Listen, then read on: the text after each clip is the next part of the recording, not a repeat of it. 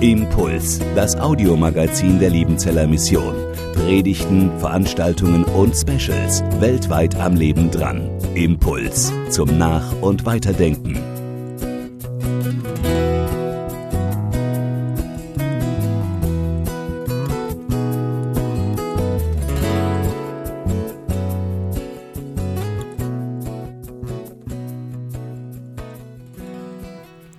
Mit meiner lieben Frau äh, waren wir im Rahmen der Liebenzeller Mission für fünf Jahre in Papua-Neuguinea als Missionare.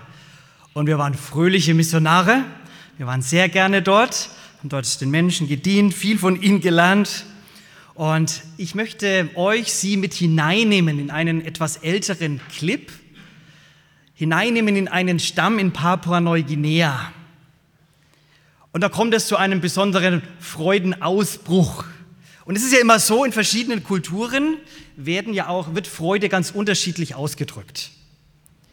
Das sind wir Deutschen nicht unbedingt Weltmeister darin. Ich sehe schon auch hier, wie Leute da sitzen. Das ist ähm, manch ernste Mime, aber manche schmunzeln schon ein bisschen. Das tut den Rednern nach vorne auch immer ganz gut. Man, man schaut dann schon auch immer zu denen, die ein bisschen lachen. Das gibt einem dann so ein bisschen. Aber keine Sorge, ich habe keine Angst hier vor, vor den Freunden der Liebenzeller Mission.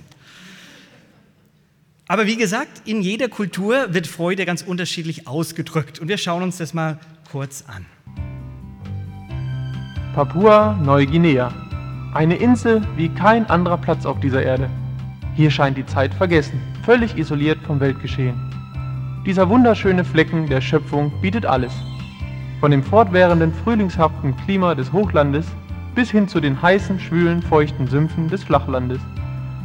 Angesichts dieser unglaublich schönen Korallenriffe und menschenleeren Sandstrände fragt man sich, warum nicht schon längst der Tourismus diese Insel erobert hat. Im Inneren der Inselprovinz Westneubritannien lebt seit Jahrhunderten der Volksstamm der Mu. Spontane Freude bricht aus. So ging es für zweieinhalb Stunden weiter.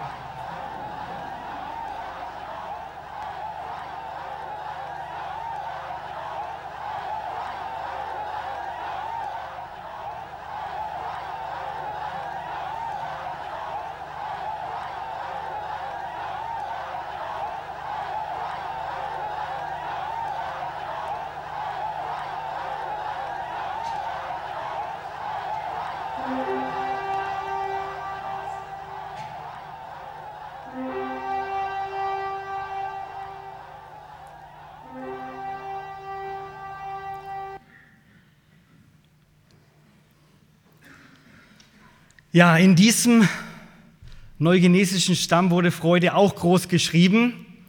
Ich vermute mal nicht, dass Sie heute, wenn Sie einen Freudenausbruch haben, in ähnlicher Weise auch zum Hüpfen anfangen. Ich wäre sehr erstaunt, aber tun Sie sich keinen Zwang an beim nächsten Lied, äh, wenn Sie den Bedürfnis haben zu springen. Also sehr spannend, wie Freude ausgedrückt wird. Es war vom Sprecher hier zu hören, zweieinhalb Stunden lang ging diese, dieses Freudenfest. Ich verrate Ihnen jetzt mal nicht, worüber sich die Menschen gefreut haben. Was der Anlass war für die Freude, ich habe das ja rausgeschnitten aus diesem Clip. Äh, Sie müssen sich jetzt noch, oder ihr müsst euch noch ein bisschen gedulden, bis ich dann auflöse, was diese Freude in diesem Stamm ausgelöst hat und warum sie so zum Tanzen und zum Singen und zum Jubeln angefangen haben. Also Freude, groß geschrieben, grenzenlos, pur. Also heute soll es um die Freude gehen. Auch in der Bibel ist die Freude groß geschrieben. Und heute soll es ganz bewusst oft in die Bibel gehen, hineingeschaut, was sie uns denn auch zur Freude zu sagen hat. Denn die Freude durchzieht die Bibel von vorne bis hinten. Und ähm, das möchte ich aufzeigen. Aber wir beginnen mal mit ein paar grundsätzlichen Facts und Fakten zum Thema Freude. Ich weiß nicht, ob ihr wusstet, dass Freude neben der Angst, der Überraschung, der Wut, dem Ekel, der Trauer zu den sechs sogenannten Basisemotionen zählt, die wir als Menschen haben. So sagen das uns die Psychologen. Also wer sich freut, äh, bringt eine Basisemotion zum Ausdruck. Und es gibt kein Menschsein ohne Freude. Das ist doch schon mal etwas Schönes, oder? Wir sind äh, als Menschen so geschaffen, dass Freude vorkommt, dass Freude ein elementares äh, Bestandteil ist. Egal wie wir uns jetzt vielleicht aktuell auch fühlen oder ob wir uns freuen oder nicht, aber Freude gehört mit dazu. Und Freude ist immer auch eine Reaktion. Sie entsteht jetzt nicht einfach so, dass ihr heute Abend da sitzt und auf einmal irgendwie so überraschend euch einen Freudenanfall packt, sondern es liegt daran, entweder ihr hört etwas, was euch erfreut, oder ihr seht etwas oder jemand sagt ein nettes Wort zu euch oder wenn, sie, wenn ihr nach Hause kommt, egal wie, ein kleines Geschenk. Also es ist immer eine Reaktion auf etwas. Heute Nachmittag, als ich äh, in der Mittagspause zu Hause war, mein kleiner Sohn, vier Jahre alt, er hat sich die ganze Zeit eine Taucherbrille gewünscht. Jetzt gibt es aktuell Schwierigkeiten mit der Post und die kam, also dieses Päckchen kam nicht. Tagelang früh am Morgen, ist die Taucherbrille da? Wir haben dann schon den ganzen Missionsberg abgesucht, wo denn das Päckchen sein könnte. Jetzt heute kam es an. Und er kam dann vom Kindergarten zurück, ich war dann gerade da, und er war eigentlich schlecht gelaunt und war irgendwie müde. Und ich sage nur, schau mal in dein Zimmer. Die Taucherbrille. Wie von der Tarantel gestochen, der Kleine. Juhu! Ne? Also Reaktion auf das, was er freut, was er bekommt, ein Geschenk. Das ist so ganz einfach, so ganz typisch für uns Menschen. Um es jetzt auch heute Abend etwas interaktiver zu gestalten, habe ich hier ein Mikrofon und ich habe mir gedacht, ich stelle eine Frage und ich erlaube es mir, zum einen oder zum anderen zu kommen. Oh, oh, jetzt zucken immer schon die meisten zusammen, aber wir sind ja unter uns, es wird nicht ins Internet gestellt. Die Frage lautet, wer oder was hat äh, in der vergangenen Woche bei mir Freude ausgelöst. Also ich sage jetzt nicht heute, sondern die vergangene Woche. Wer oder was hat Freude ausgelöst? Jetzt weiß ich schon, die ersten schauen gleich runter. Und ich komme mal. Das ist das Rote. So, ich fange mal mit denen an, die mir sehr vertraut sind. Johannes. ähm, Freude hat ausgelöst, jetzt muss ich mal geschwind nachdenken. Ähm, äh, wir waren gestern Abend bei einem spanisch-schwedischen deutschen Treffen mit Austauschschülern und äh, unsere Tochter war da mit dabei und eine, äh, ein, ein Mädchen aus Spanien. Und die haben dann sich richtig gefreut, auch über uns, dass wir alle zusammenkommen sind. Also Freude an der Begegnung so, jetzt vor da. Ich nehme Sie mal. Ja, also äh, Freude hat bei mir letzte Woche ausgelöst. Meine Freundin, die ich dabei habe, die hat mir nämlich äh, ein Geburtstagsgeschenk, eine Überraschung gemacht und sie hat einfach nur gesagt, äh, Termin gesagt und abends sind wir losgefahren und ich wusste gar nicht wohin. und das war eine kleine Gaststätte auf der Alp und da war so eine ähm, Konzert- und Comedy-Veranstaltung, so ein Trio. Und es war ein sehr, sehr schöner Abend, da habe ich mich sehr gefreut. Also eine Spontanfreude. Jetzt haben wir noch den Bruder Kalmbach hier. Ich freue mich, dass ich noch ein bisschen fit bin und nicht selten gehe ich in den Wald. Ich habe die Genehmigung vom Förster und dann darf ich Holz machen und dann darf ich vor dem Haus das Bearbeiten und Aufsetzen, das macht mir Freude im Alter. Alter 86. Also mit 86 Jahren. So, da haben wir hier noch äh, eine Familie. Kann man da noch mal? Ist das die Mama oder? Ja. Darf ich fragen? Eine Kollegin hat mir heute ein paar Centstücke geschenkt, die sie aber allerdings selber vergoldet hatte, ganz dünn habe ich mich gefreut. Sehr schön. Also ich danke mal jetzt fürs spontane Mitmachen und ich glaube ja auch, dass es gut tut, immer wieder darüber nachzudenken, ähm, wer oder was hat denn für Sor äh, Freude jetzt gesorgt ähm, in diesen Tagen und ich glaube, es ist sehr wichtig, das immer wieder ins Bewusstsein zu holen. Ein weiterer Fakt, den ich entdeckt habe, den es ähm, in manchen Unternehmen gibt, könnte man jetzt auch äh, Thomas Trommer fragen. Also da gibt es eine Freufaktoranalyse und warum es sich äh, für Sie lohnt, in Ihrem Unternehmen den Freufaktor zu erhöhen. Also Freude hat durchaus etwas dann auch mit verschiedensten Ergebnissen zu tun. Das heißt dann, die Studie hat herausgebracht, wer Freude am Job hat, ist produktiver. Stimmen wir wahrscheinlich zu. Wer Freude am Job hat, ist gesünder. Hm? Und Freude am Job fördert das Betriebsklima. Also, von daher ist Freude durchaus etwas Positives. Ich habe mal noch geguckt, das Wort Freude in anderen Sprachen, wie das denn dort übersetzt wird. Auch hier als Mission ist es immer wichtig, auch den kulturübergreifenden Blick zu haben. Da gibt es in Bambaras in Mali eine Sprache, die übersetzt das Wort Freude, der Geist wird süß gemacht. Hm? Auch eine sehr schöne Beschreibung für die Freude. In Pseles, Südliberia, ist das Wort für Freude ein süßes Herz. Udux im Sudan, gut für den Magen. Also wir haben ja schon angesagt bekommen, was es dann nachher gibt. Ähm, also ich hoffe, dass es auch gut für den Magen ist und somit dann eine Freude. Oder in Baolis an der Elfenbeinküste, ein Lied im Magen ist die Freude. Also auch mal sehr schön, wie Freude sozusagen in anderen Sprachen ausgedrückt wird. Und vielleicht nochmal eine ganz interessante Beobachtung.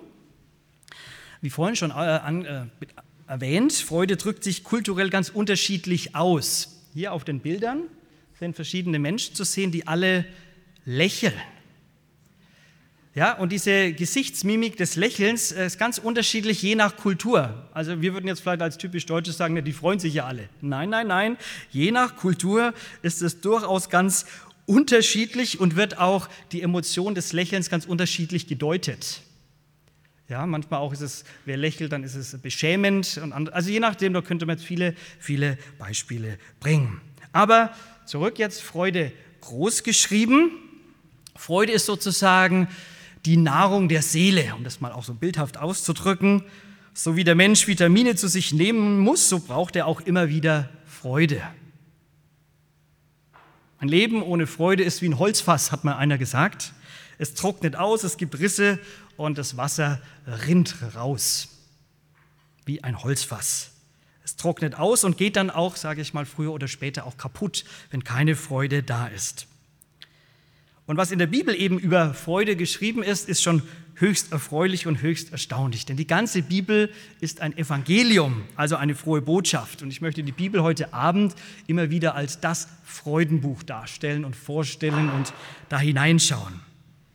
Also Freude, Freuen, Fröhlichkeit, fröhlich sein, das kommt in der Bibel extrem oft vor. Und es bedeutet wesentlich mehr, wie das wir oftmals so oberflächlich Freude beschreiben, wie Scherzen, Lachen, Spaß haben, lustig sein oder vergnügt sein. Ja, also die Bibel greift da durchaus etwas tiefer. Ich konnte es leider nicht mehr verifizieren von unserem alttestamentlichen ähm, Professor hier, den Hartmut Schmid. Ich habe gelesen, dass es in der hebräischen Sprache über 23 verschiedenste Wörter für Freude gibt gehe mal davon aus, dass es stimmt. Ich konnte das nicht mal alles so verifizieren jetzt. Aber 23 verschiedenste Wörter für Freude. Es ist wohl weltweit die Sprache, wo Freude am meisten ausgedrückt wird, also im Hebräischen. Und jetzt gibt es verschiedenste Bibelstellen, wo äh, Freude ganz intensiv vorkommt, allein schon von den Wörtern her. Psalm 32, 11 heißt es, Freut euch über den Herrn und jubelt laut, die ihr nach seinem Willen lebt. Ihr alle, deren Herz aufrichtig ist, singt vor Freude. Wir hatten vergangene Woche dazu auch eine Predigt, und da hieß das Thema Freude hoch drei, weil hier drei verschiedene hebräische Wörter sind, die jeweils das unterschiedliche Freudenaspekt zum Ausdruck bringen. Also freut euch oder dann eben tanzt vor Freude oder jubelt vor Freude, also ein Aufruf zur Freude. Und wir haben das auch schon festgestellt, kulturell mag das durchaus unterschiedlich ausgedrückt werden. Es gibt aber auch nicht, nicht nur eine Freude hoch drei, sondern ich habe noch bei der Vorbereitung eine Freude hoch fünf entdeckt.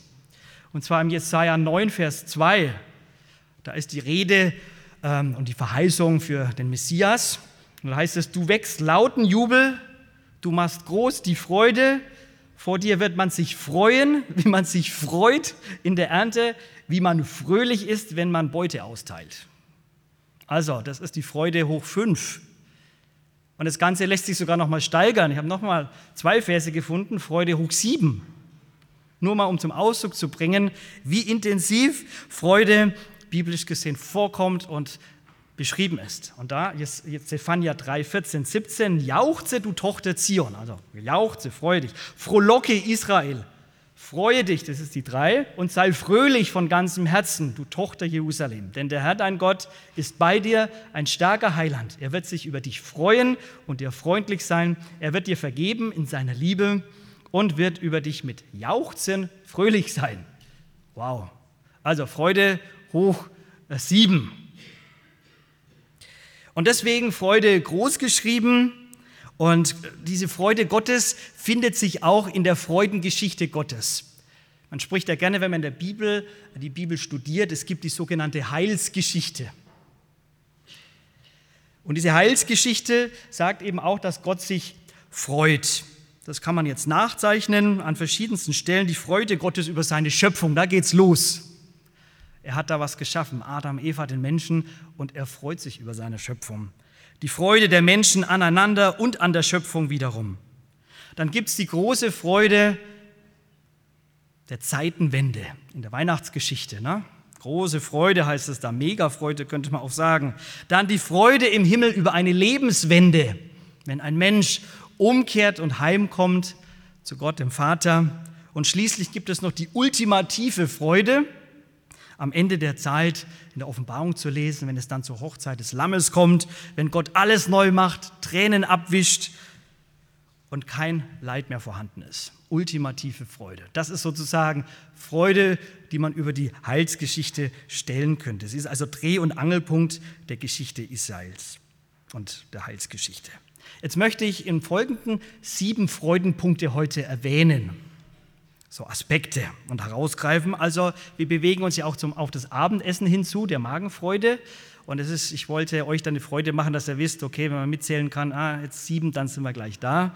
Also so, dass die Vorfreude ne, auch auf das Abendessen wächst. Aber ich hoffe doch sehr, dass die, der ein oder andere Knotenpunkt doch eine innere Freude auslöst. Deswegen möchte ich einfach vieles heute einfach nur beschreiben, weil man kann niemanden zur Freude zwingen. Ich habe mir lange überlegt, was ist denn der Sinn und Zweck eines Vortrags über die Freude? Den Leuten zu sagen, jetzt endlich auf, freut euch doch. Lächelt und lacht und springt oder ich glaube, das ist der falsche Ansatz. Freude muss uns in irgendeiner Weise packen, die muss von außen kommen oder dann eben entsprechend von innen. Und ich hoffe sehr und bete sehr, dass das gelingt. Gott freut sich als ein erster Punkt. Als ein kleiner Junge habe ich sehr gefeiert, als mein Vater mich ab und zu mal ins Fußballstadion mitgenommen hat. Ich komme aus Mittelfranken und dann ging es nach Nürnberg zum Club. Haben wir ja Mittelfranken da? Hm, schade. Ich kann mit dem VfB und so nicht dienen, Entschuldigung, aber immerhin. Was mich immer fasziniert hat, ist natürlich die Stimmung im Fußballstadion. Besonders wenn natürlich der Club gut gespielt hat, wenn ein Tor gefallen ist. Und da war es sehr spannend, dass oftmals auch die Leute, wo man eher den Eindruck hat, sehr in sich gekehrt, sehr ruhig, sehr bedacht, sehr seriös, die Männer auch mit grauen Haaren. Aber wenn ein Tor fällt, uh, das hat mich immer wieder schon erstaunt, ne? dass dann auch mal doch Freude zum Ausdruck kommt. Und dann Freudentaumel, großartig. Interessanterweise lesen wir in der Bibel eben auch das, dass Gott sich freut. Das finde ich einen ganz phänomenalen Gedanken. Und zwar, worüber denn? Also wir haben es mit einem Gott zu tun, unserem lebendigen Gott, der sich freut. Er freut sich Alten Testament an seinem Heiligtum. Er freut sich über sein Volk, die Tochter Zion. Ich habe gerade schon Zephania vorgelesen. Er freut sich über dich in Fröhlichkeit. Er jauchzt über dich mit Jubel. Also arg viel intensiver kann man das gar nicht ausdrücken, wie jemand sich freut, wie Gott sich freut über seinem auserwählten Volk. In Jesaja 62 klingt es dann so: Denn wie ein junger Mann eine Jungfrau freit, so wird dich dein Erbauer freien, und wie sich ein Bräutigam freut über die Braut, so wird sich dein Gott über dich freuen. Boah. Gott freut sich. Und wenn wir weitergehen, dann hören wir auch im Neuen Testament die Stimme Gottes, einmal richtig verbal, ist uns wiedergegeben bei der Taufe von Jesus. Und auch dort wird deutlich, dass Gott, der Vater, sich über seinen Sohn freut. Das ist mein geliebter Sohn, an dem ich wohlgefallen habe. Da meldet sich Gott, der Vater, und er stellt sich zu seinem Sohn und der Sohn stellt sich auf die Seite der Menschen. Nicht, weil er ein Sünder ist, aber er stellt sich auf die Seite der, äh, auf der Seite der Menschen. Und er hat noch gar nicht seinen Dienst, seinen öffentlichen Dienst angetreten. Er hat noch nichts geleistet, wo vielleicht der Papa hätte sagen können, gut gemacht, toll, wie wir das ja oftmals auch machen als Menschen. Vieles ist sehr konditioniert, auf Leistung getrimmt, machst du was gut, dann kriegst du Lob oder da freut sich jemand drüber. Aber eigentlich ist es ein, ein grundloses Freuen des Vaters über seinem Sohn. An dem habe ich Wohlgefallen, an seinem Sein, weil er mein Sohn ist. Das ist doch gewaltig. Gott freut sich auch über dich und mich. Er freut sich über dich und mich, wenn er auf uns schaut. Er freut sich über seine Werke als Geschöpfe, als Partner, als Gegenüber, als Kinder, als Tochter, als Sohn. Er blickt fröhlich auf mich. Und das kommt ja ganz besonders im Segen zum Ausdruck, wenn wir auch dann den Segen Gottes einander zusprechen. Am Ende des Gottesdienstes beispielsweise, wo dieses strahlende Angesicht Gottes über einem leuchten soll. Das ist dieser freundliche Blick Gottes, der mir zugesprochen ist, der wohlwollend ist. Wenn er mich ansieht, strahlt er mich an. Nicht, weil ich bin, wie ich bin, sondern weil ich durch Jesus werden kann, wie er will. Und sagt, ich freue mich, dich zu sehen. Das sagt Gott. Er freut sich, uns zu sehen. Vor ihm ist auch Freude die Fülle. Und jetzt frage ich doch mal in die Runde, wann ist denn ein Höhepunkt der Freude Gottes erreicht? Gibt es sowas auch? Wenn es heißt, Gott hat eine besondere Freude oder eine volle Freude. Mann ist er voller Freude. Das wird auch nochmal biblisch etwas unterschieden. Und zwar hat es was mit diesem Bild zu tun. Von Rembrandt, der äh, sehr schön, wie ich finde, auch die Geschichte des verlorenen Sohns oder ist es die Geschichte des liebenden Vaters auch gemalt hat. Dieses Kapitel Lukas 15. Da geht es ja darum, dass Gott voll Freude ist. Und da wird uns beschrieben, dass der Himmel voller Freude ist. Ja, wann denn? Und warum denn? Es sind drei Gleichnisse da drin zu lesen. Das verlorene und wiedergefundene Schaf, die verlorene und wiedergefundene Münze und eben auch der verlorene und wiedergefundene Sohn. Also das ist das Kapitel auch über die Freude Gottes. Und der Himmel freut sich, Gott freut sich und Freude kommt auf, ich weiß jetzt nicht wie, ähnlich wie vielleicht in Papua-Neuguinea oder egal wie, wenn ein einziger ein einziger Sünder umkehrt. Das ist doch gewaltig. Wenn ein Mensch irgendwie für sich erkennt, oh oh, ich habe mein Leben in der Gottesferne verbracht und bin bei den Schweinen gelandet, und ich merke vielleicht doch, ich sollte heim, gar nicht mal heim, weil ich ein Sohn sein will, sondern heim als ein Sklave, als ein Diener, als ein Knecht. Und der Vater, der kann nur rennen, der kann ihn nur umarmen kann ihn nur drücken und liebkosen und ihm neue Kleider geben und ihn wieder als Sohn installieren, einen Ring geben, großes Fest feiern. Das ist unser Gott. Also volle Freude herrscht im Himmel, herrscht bei Gott, wenn Menschen umkehren. Und umkehren ist ja nicht nur so eine einmalige Sache, sondern es ist ja auch immer wieder, wenn wir schuldig werden aneinander oder auch vor Gott, bringen wir den Himmel dadurch zur Freude, wenn wir umkehren. Wir freuen uns eben auch als Liebenzeller Mission und äh, haben das neulich mal auch versucht, mal abzufassen, abzufragen, auch bei den Missionaren. Wie viele Taufen haben denn schon stattgefunden, so in diesem Jahr? Wo waren sie denn mit dabei? Und ähm, da haben, sie, haben wir so ein bisschen zusammengezählt, hat gar nicht alle, alle haben gar nicht zurückgeschrieben, aber es waren schon über, also rund 150 Taufen. Und ich habe mich wirklich sehr gefreut, weil genau das das ist, wo klar da ging eine Entscheidung voraus, dass Menschen Jesus Christus folgen möchten und sich taufen haben lassen. Das ist eine große, große Freude für uns als Liebenzeller Mission, wenn solche Bilder uns erreichen, ob das jetzt im Planschbecken ist. Ich weiß, manche unserer Missionsfreunde sagen, also wie kann man denn nur in einem Planschbecken taufen? Das ist doch unwürdig, aber auch da bitte ich dann immer wieder mal um Verständnis. Das sind auch andere kulturelle Kontexte äh, im Schwimmbad in Burundi oder dann in Bangladesch im Fluss oder dann Japan äh, oben, je nachdem, im Gemeindesaal. Gott freut sich. Und wenn wir auch noch mal in andere Religionen hineinschauen, finde ich das auch sehr, sehr bezeichnend. Wir können schon sagen, Judentum, Christentum wird explizit betont, dass wir es mit einem persönlichen Gott zu tun haben, der sich freut. Der sich freut. Nehmt das doch schon mal mit, ganz neu ins Herz. Das Zweite, Gott, er schenkt Freude. Also, Freude ist Auswirkung immer von erfahrener Güte.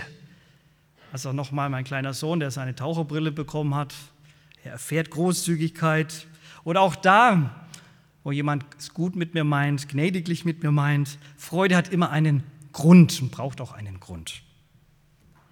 Und eben zwischen beschenkt werden und Freude herrscht auch ein biblischer Zusammenhang. Und zwar auch schon in der griechischen Sprache, das Wort eben für Freude, chara, und das Wort für Gnade, charis. Gibt es einen ganz engen Zusammenhang. Und in der Apostelgeschichte wird es auch mal sehr schön zum Ausdruck gebracht, dass unsere Freude immer auch eine Reaktion ist auf das, was Gott getan hat und tut und schenkt. Dort heißt es in Apostelgeschichte 11, es kam aber die Kunde davon der Gemeinde von Jerusalem zu Ohren. Also es geht um die Gemeinde in Antiochia. Da sind Menschen zum Glauben gekommen. Und da muss dann die Muttergemeinde sozusagen in Jerusalem einen Barnabas schicken, der mal gucken muss und schauen muss, was ist denn da vor Ort? Läuft da etwas aus dem Ruder? Das muss man mal inspizieren und hinschauen. Und dann heißt es weiter, als dieser dort hingekommen war und die Gnade Gottes sah, ja, er hat die Gnade Gottes gesehen, dadurch, dass Menschen zum lebendigen Glauben gekommen sind und verändert wurden und eine Hoffnung bekommen haben. Was ist passiert mit ihm? Wurde er fröhlich, wurde er froh. Also Chachis und Chara. Und er ermahnte sie alle mit festem Herzen an dem Herrn zu bleiben. Also, da wo wir Gottes Gnade sehen und erleben, stellt sich Freude ein. Also Freude hat immer auch einen Auslöser. Ja, diese Freude, angenommen zu sein, die Freude dazuzugehören, die Freude an einer himmlischen Identität. Auch da haben wir in der letzten Woche eine sehr schöne Bibelarbeit gehört zu Lukas 10. Freut euch, dass eure Namen im Himmel geschrieben stehen, sagt Jesus im Zusammenhang da, wo die Jünger zurückkamen, im Einsatz waren, sich investiert haben für Menschen und erlebt haben, ja, Gott ist kräftig, Gott tut Wunder, Gott greift ein und dann sagt Jesus doch nochmal, hey, es ist gar nicht so sehr entscheidend, was du tust und machst. Freut euch, dass ihr eine himmlische Identität habt, dass eure Namen im Himmel geschrieben stehen. Gott schenkt Freude. Freude ist ein Geschenk und Freude, möchte ich nochmal unterstreichen, lässt sich nicht erzwingen. Der lässt sich nicht wie ein Saft aus einer Zitrone herauspressen, so nach dem Motto, jetzt bilden wir einen Freudesarbeitskreis und, und da gibt es ganz lustige Beispiele. Ich möchte es gar nicht lächerlich machen, aber ich weiß nicht, kennt ihr Lach-Yoga? Ich hoffe, wir haben jetzt hier dabei. Ähm, ich habe mich damit auch ein bisschen beschäftigt. Was ist denn Lach-Yoga? Also, es ist eine Form des Yoga, bei der das grundlose Lachen im Vordergrund stehen soll ein grundloses Lachen.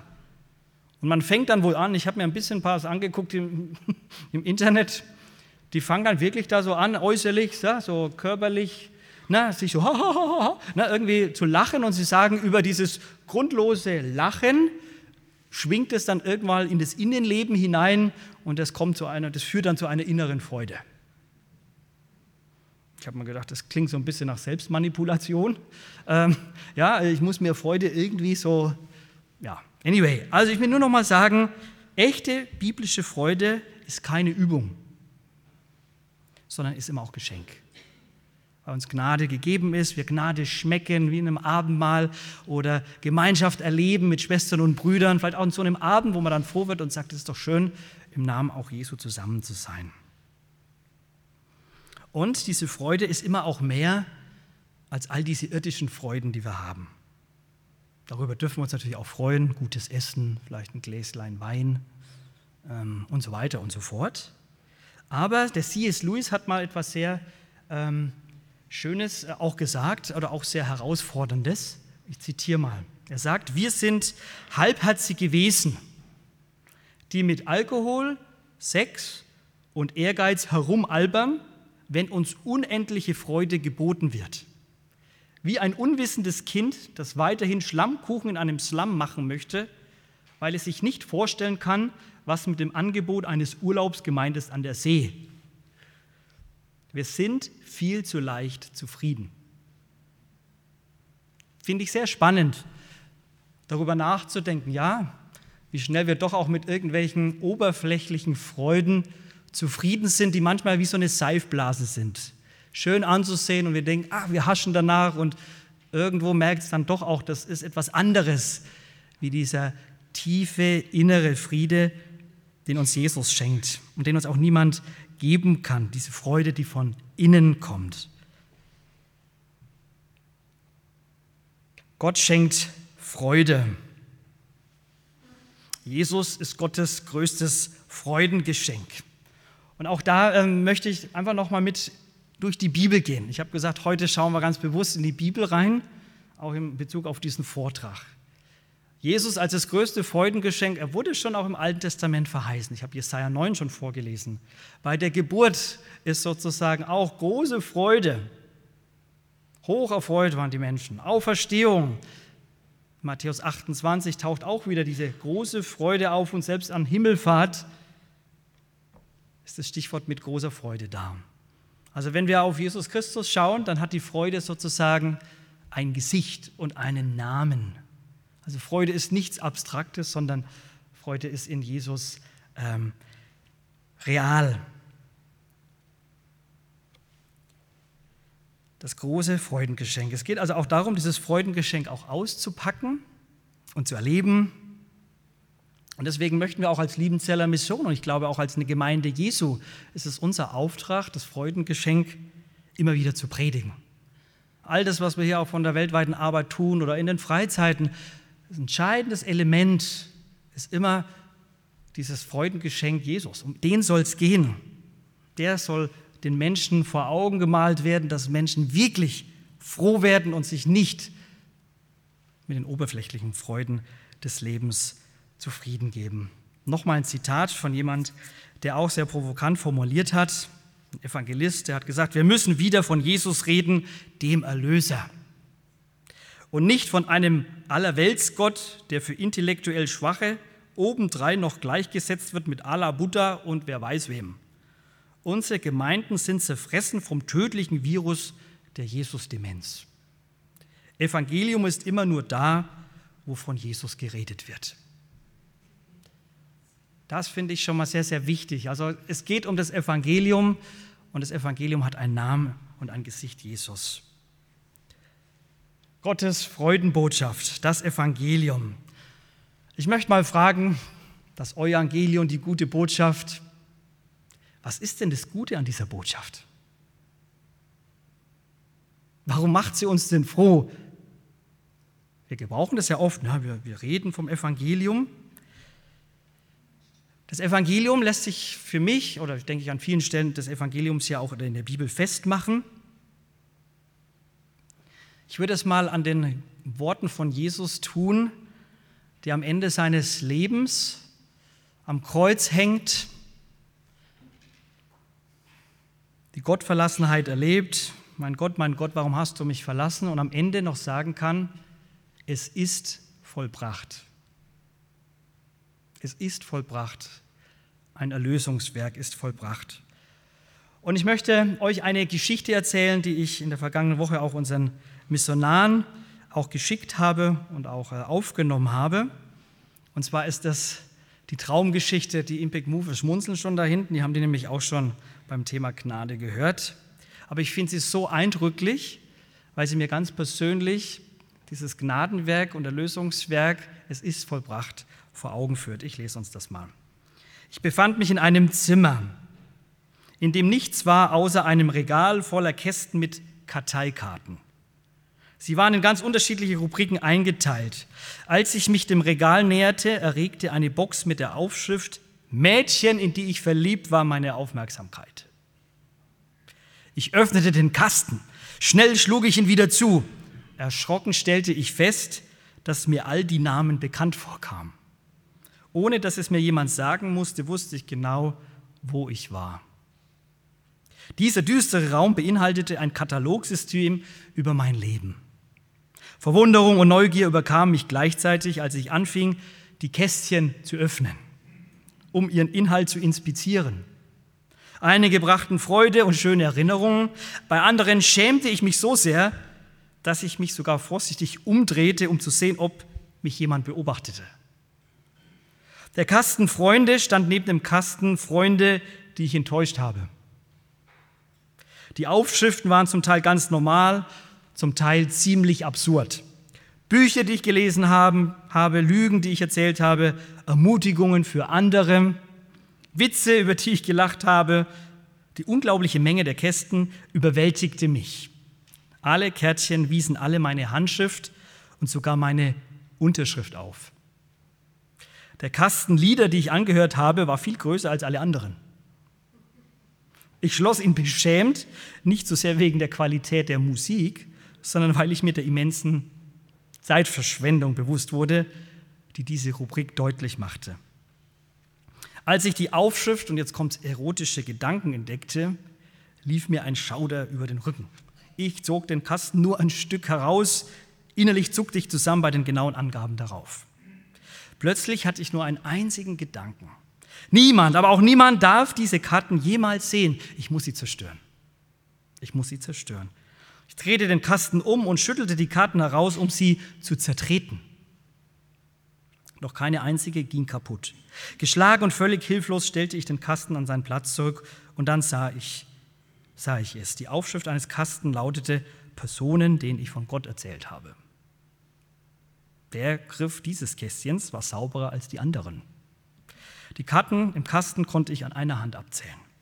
Mir kamen die Tränen, weil ich mich so wahnsinnig schämte. Danach sah ich ihn. Nein, nein, nein, alles, aber nur nicht ihn. Jesus. Hilflos nahm ich wahr, dass er die Kästen öffnete und die Karteikarten durchlas. Ich konnte nicht mit ansehen, wie er reagieren würde. Schließlich drehte er sich um und sah zu mir herüber. Er kam zu mir und legte den Arm um mich. Er weinte mit mir. Dann stand er auf und ging zurück zu dem Regal. Er nahm jeden Kasten raus und fing an, meinen Namen durchzustreichen und ihn mit seinem eigenen zu überschreiben. Auf jeder Karteikarte. Nein, schrie ich und rannte zu ihm herüber. Sein Name sollte nicht auf diesen Karten stehen, aber da stand er schon, mit blutroter Farbe. Nur sein Name war zu lesen, Jesus, nicht meiner. Er hatte mit seinem Blut unterschrieben. Als er fertig war, legte er seine Hand auf meine Schulter und sagte, es ist vollbracht.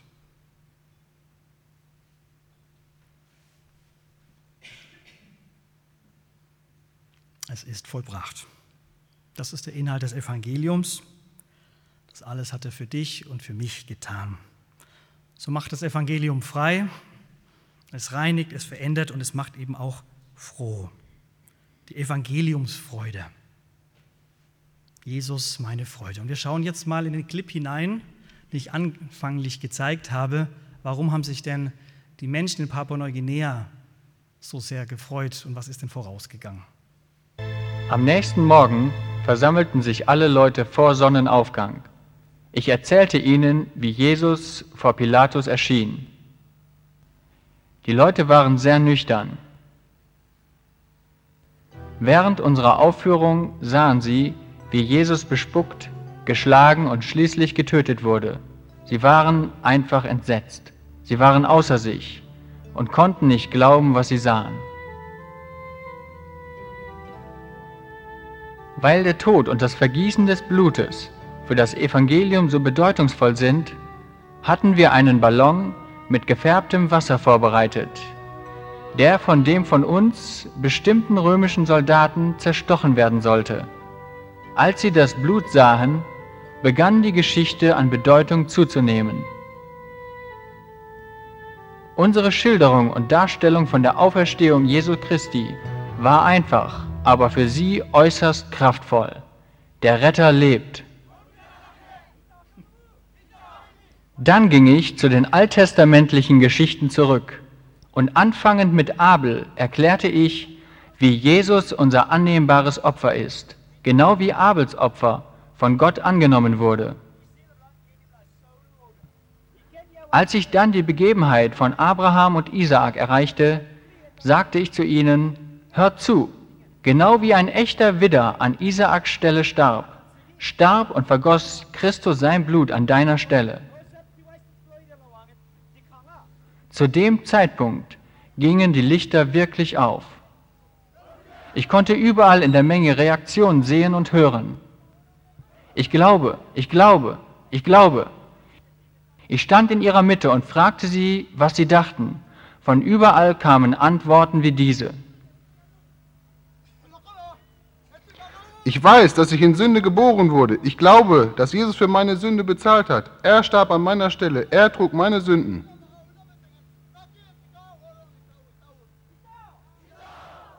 Ich lebte in Furcht und versuchte den Geistern zu gefallen, denn ich kannte keinen anderen Weg, um von Sünde frei zu sein. Aber Gott in seiner Gnade hat euch zu uns geschickt. Ich habe gehört und glaube, der Tod und das Blut Christi ist die Zahlung für meine Sünde. Ich glaube es und Gott hat mir vergeben. An diesem Tag drückten fast alle Dorfbewohner Glauben an und Vertrauen auf unseren Herrn Jesus Christus aus. Man konnte eine gewaltige Erleichterung spüren. Die Moog sind allgemein zurückhaltende Leute. Aber als das Evangelium einsickerte und die neuen Gläubigen ihre Befreiung von der Sünde spürten, brach spontane Freude aus. Schauen Sie, was passierte.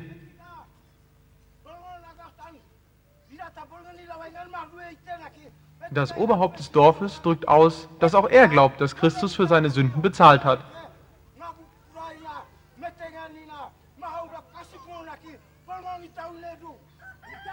Itau, was bedeutet, es ist wahr oder es ist gut, es ist sehr wahr. Die Großmutter des Dorfes freut sich, dass er glaubt. Genauso glaubt auch sie.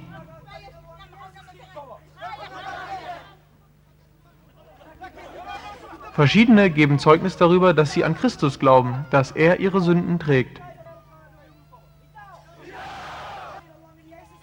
Mark teilt ihnen mit, dass Gottes Wort sagt, wenn sie wirklich glauben, dann ist ihre Sünde vergeben. Itau, es ist gut, es ist wahr. Spontane Freude bricht aus. So ging es für zweieinhalb Stunden weiter.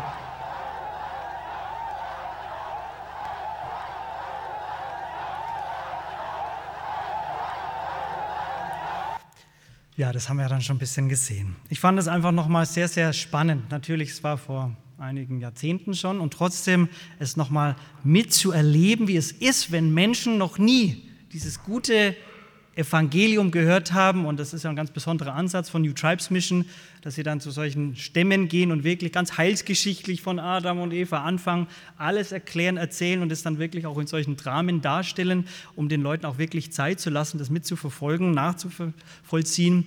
Und ich fand es einfach sehr schön, wenn sich das Evangelium so durchsetzt und wenn es eine Evangeliumsfreude gibt und wenn wir sagen können, ja, Jesus, meine Freude. Da, wo eben Jesus äh, Menschen das Evangelium hören, verstehen und annehmen, da kehrt Freude ein. Da wird Jesus zur Quelle der Freude, da wird Jesus angebetet, da möchte man mehr von ihm.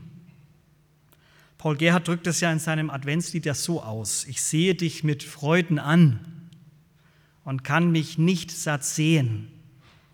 Und weil ich nun nichts weiter kann, bleib ich anbetend stehend. O dass mein Sinn ein Abgrund wäre und meine Seel ein weites Meer dass ich dich möchte fassen.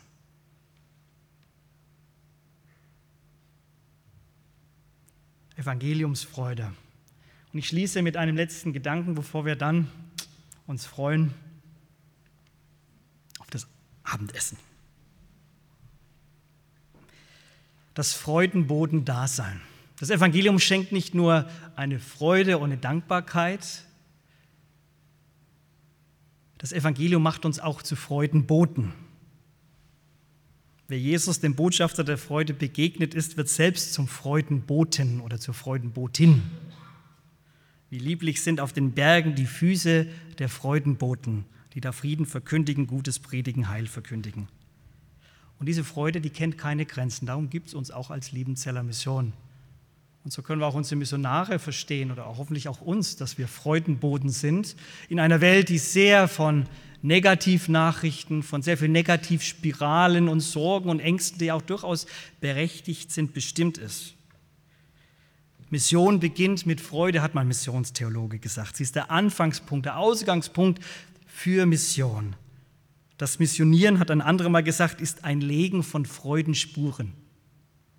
Wir sind unterwegs, um Freudenspuren zu legen, in der Hoffnung, dass Menschen auf diesen Weg der Freude treten und im wahrsten Sinne, im wahrsten Sinne des Wortes aus dem Häuschen geraten. Ob das dann so ausgehen muss wie bei den Wow-Leuten da im neugenesischen Stamm.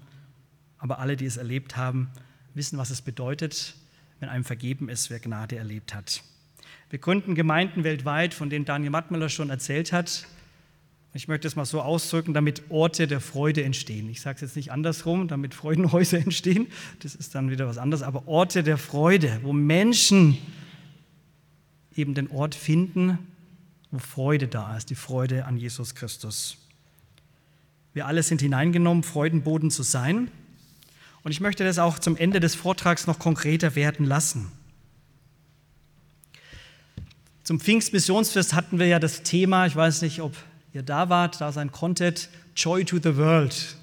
Ganz bewusstes Thema Freude, unser Jahresthema. Und wir haben auch gesagt, ja, wir sind mit Freude beschenkt. Und wie ich gerade schon gesagt habe, die Freude an Jesus, die reinigt. Die Freude an Jesus, die, die macht froh, die gibt einen Frieden, die macht dankbar aber auch eine Freude an Jesus, die bewegt und die möchte weitergegeben werden. Und ich glaube, was wir in dieser Welt mehr denn je brauchen, ist, dass wir Freude weitergeben. Jetzt nicht einfach irgendwie eine belanglose Freude, das ist ja auch gut und wichtig. Und deswegen nochmal der Impuls, auf den Tischen liegen diese Kärtchen aus. Ich bin immer bei euch. Und da heißt es auf der Rückseite, Freude machen macht Freude. Und ich bitte euch mal, vielleicht als Impuls dieses Abends, wer oder wem könnte man vielleicht eine Karte schreiben, ganz bewusst, vielleicht eine Ermutigung oder vielleicht ganz bewusst so mit einem evangelistischen Hinweis oder so, egal wie deutlich, wie direkt oder indirekt, aber Freude machen macht Freude. Und das sind wir mit hineingenommen. Trage bei zu anderer Glück, denn die Freude, die wir geben, kehrt ins eigene Herz zurück. Und deswegen sei uns das nochmal gesagt, auch heute an diesem Abend, das Wort von Paulus. Freut euch, was immer auch geschieht. Freut euch darüber, dass ihr mit dem Herrn verbunden seid. Herr Jesus, wir danken dir, dass wir die Verbindung mit dir haben können, dass du uns eingeladen hast, mit dir zu leben und dass du dich über uns freust. Dafür danken wir dir. Und so bitten wir dich, dass deine Freude immer wieder auch in unserem Leben hineinkommt, zum Ausdruck kommt, dass wir Raum schaffen für diese deine Freude und dass wir sie weitergeben. Denn wir leben in einer Welt, die von Traurigkeit und Krankheit und Tod und Schmerz bestimmt ist. Danke, dass in dir Freude die Fülle ist. Amen. Impuls ist eine Produktion der Liebenzeller Mission. Haben Sie Fragen? Würden Sie gerne mehr wissen? Ausführliche Informationen und Kontaktadressen finden Sie im Internet unter www.liebenzell.org. Die Liebenzeller Mission produziert ebenfalls das Fernsehmagazin Weltweit am Leben dran. Informationen zur Sendung und zum Empfang gibt es unter www.weltweit-magazin.de.